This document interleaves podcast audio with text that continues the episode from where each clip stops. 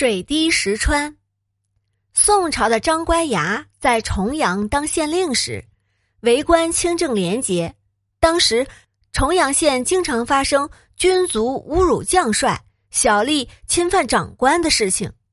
张乖崖决心整治这种现象。有一天，张乖崖在衙门周围巡行时，突然看见一个小吏从府库中慌慌张张的走出来，他觉得奇怪。就把小丽叫来问话，结果发现他头巾下藏着一文钱。那个小丽支吾了半天，才承认是从府库中偷来的。张乖崖把那个小丽带回大堂，准备对他施以杖刑惩戒。那个小丽不服气的说：“一文钱算得了什么？”张乖崖大怒，在判决书上写道。一日一钱，千日千钱，绳锯木断，水滴石穿。意思是说，假如每天偷一个铜钱，一千天就是一千个铜钱。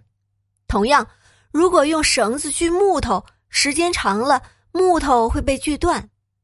即使小小的水滴，长久的滴在石头上，石头也会被滴穿。为了惩罚这种行为，张乖崖当堂。斩了这个小吏。张乖崖的用意在于杀一儆百，树立典型，以此来震慑那些贪赃枉法、无法无天的君族和小吏。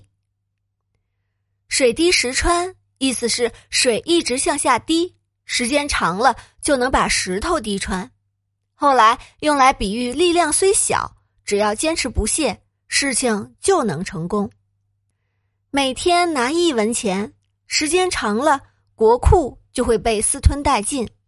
这告诫人们，勿以恶小而为之，小恶积少成多，就会变成大恶。